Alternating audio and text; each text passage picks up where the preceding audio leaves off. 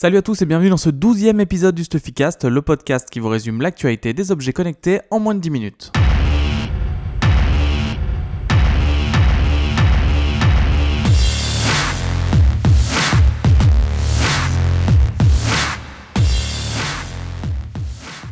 On attaque cette semaine avec Google qui a tenu une conférence pour présenter les nouveaux produits. Donc à l'honneur, il y avait les nouveaux smartphones de la marque, son Nexus 5X et 6P, une nouvelle tablette, la Pixel C. Mais ce qui nous intéresse nous, c'est la mise à jour du Chromecast et l'arrivée d'un Chromecast audio.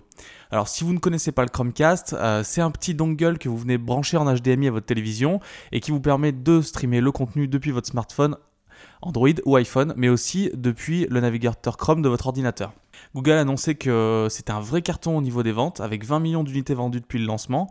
Euh, avant de parler des évolutions euh, matérielles du nouveau Chromecast, Google a évoqué les évolutions logicielles, donc ils profiteront aussi à la première version, et c'est plutôt intéressant. Donc jusqu'à présent, tout était super basique. Si vous utilisez le Chromecast avec votre téléphone, vous ouvriez une application qui est compatible et vous utilisiez le système de cast en appuyant dessus, ça envoyait le contenu, que ce soit audio ou vidéo à votre télévision.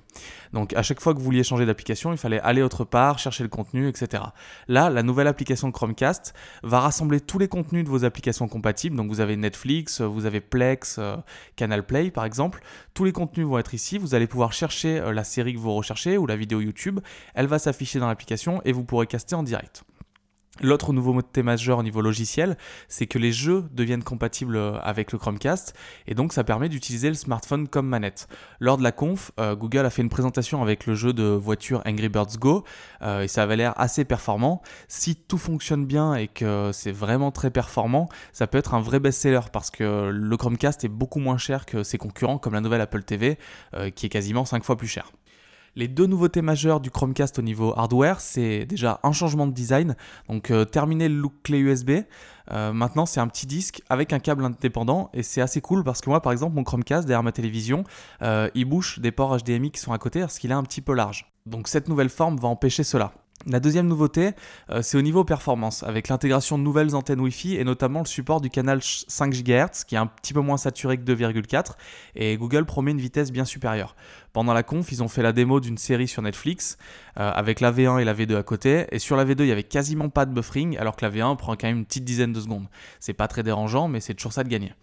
Le nouveau Chromecast est déjà disponible chez Boulanger par exemple. Il coûte 39 euros, donc c'est 2 euros plus cher que la version précédente, mais ça reste quand même un prix euh, assez faible pour un tel objet. Euh, si vous n'avez pas de Chromecast, je vous invite à le tester. Euh, parce que voilà, c'est pas très très cher et bon, vous pouvez le renvoyer au pire si ça vous plaît pas.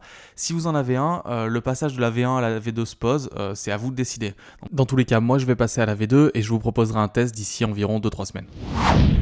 L'autre nouveau produit présenté par Google, c'est le Chromecast Audio, qui prend la forme d'un petit disque qui vient se brancher au secteur et sur, euh, le port jack RCA ou optique de votre chaîne. Donc si vous voulez euh, vous brancher un RCA ou en optique, il faudra prendre un câble euh, commandé à part qui n'est pas livré. Il n'y a que le câble 3,5 vers 3,5 qui sera dans la boîte. Mais la présence de ces deux ports est intéressante parce qu'elle permet une meilleure qualité audio que simplement un 3,5 vers un 3,5. L'annonce majeure qui a été faite en parallèle du Chromecast Audio, c'est l'arrivée de Spotify, qui était un des derniers services de streaming musicaux qui n'était pas, qui n'était pas supporté par le Chromecast, et vient, euh, vient rejoindre Deezer ou Google Music par exemple. La vraie différence entre le Chromecast audio et les autres euh, systèmes d'enceinte euh, connectés, euh, c'est qu'il passe directement en Wi-Fi au lieu d'utiliser le Bluetooth. Par exemple, moi j'ai testé la MotoStream. le MotoStream, donc pareil, vous venez le brancher à vos enceintes en 3,5. par contre, si je change de pièce ou que je vais un petit peu loin dans l'appartement, je perds la connexion, la musique commence à saccader, c'est pas très agréable. Là, comme c'est le système du Chromecast, le téléphone vous sert en fait de télécommande et le Chromecast va chercher directement en Wi-Fi, donc connecté à votre borne, les données sur la musique, par exemple sur Spotify. Donc vous lancez une playlist, elle continuera à tourner quoi qu'il se passe. Comme le modèle vidéo, le Chromecast audio coûte 39 euros, il est déjà disponible sur Boulanger et les premières livraisons sont prévues pour le 10 octobre. L'autre grosse annonce de la semaine, c'est LG qui a présenté sa Watch Urbane 2. Donc j'avais pu tester la première version, les performances étaient très très bonnes, mais elles étaient pour moi gâchées par un design que je trouve un petit peu trop imposant. Les grosses nouveautés de cette nouvelle version, c'est le support de la 3G, ce qui est une première pour une montre qui tourne sous Android Wear Le support de la 3G, ça veut dire que la montre est beaucoup plus indépendante du téléphone. Vous pouvez par exemple prendre des appels directement dessus. Euh, la Watch Urbane 2 embarquera aussi une puce GPS, donc vous pourrez par exemple faire une session de sport sans avoir le téléphone avec vous, ou euh, vous guider dans la rue euh, avec Google Maps par exemple, sans avoir le téléphone à côté. Le design de son côté, que je trouvais être le défaut majeur de la première version, semble s'être amélioré. Il a l'air beaucoup plus fin que le, prédécesseur et fait beaucoup moins gros sur le poignet. J'attends de l'avoir dans les mains pour me faire une vraie idée. Euh, à part ça, LG a été assez discret sur les informations. On ne connaît ni son prix ni sa date de sortie, mais on manquera pas de vous mettre à jour toutes les informations sur le site. On a aussi repéré cette semaine un brevet déposé par Apple sur une bague connectée. Donc on sait qu'Apple a l'habitude de déposer des brevets à tout bout de champ, euh, et dans celui-là on voit des informations intéressantes. Donc la plupart des caractéristiques sont euh, les mêmes que celles de l'Apple Watch, mais en miniature il y a un écran, un capteur cardiaque, un accéléromètre, mais aussi, et c'est pas le cas sur l'Apple Watch, des caméras. Je vois pas trop à quoi va servir une caméra sur, euh, sur une bague, mais bon. les idées intéressantes du brevet, c'est déjà le contrôle direct de Siri directement sur la bague grâce au micro intégré, donc ça peut être pratique dans certains cas. Mais l'idée la plus intéressante pour moi, c'est la possibilité d'utiliser cette bague euh, pour contrôler son Apple Watch, donc par exemple pour remplacer la, couronne digitale actuelle. Donc vous avez la bague sur index et avec votre pouce, vous allez scroller entre les informations, cliquer, etc. Ce qui est intéressant, c'est que ça vous permet d'utiliser votre montre qu'avec une seule main, de ne pas avoir la, main droite sur l'écran de votre euh, montre sur la main gauche. Donc ça, je trouve que c'est une, idée qui est quand même assez intéressante. Par contre, ça reste un brevet, j'ai du mal à voir Apple euh, sortir un produit comme ça, mais on sait jamais. La dernière news importante de la semaine, c'est GoPro qui vient d'annoncer un nouveau modèle qui est baptisé le Hero Plus, donc qui vient rejoindre la gamme euh, d'entrée de gamme chez GoPro.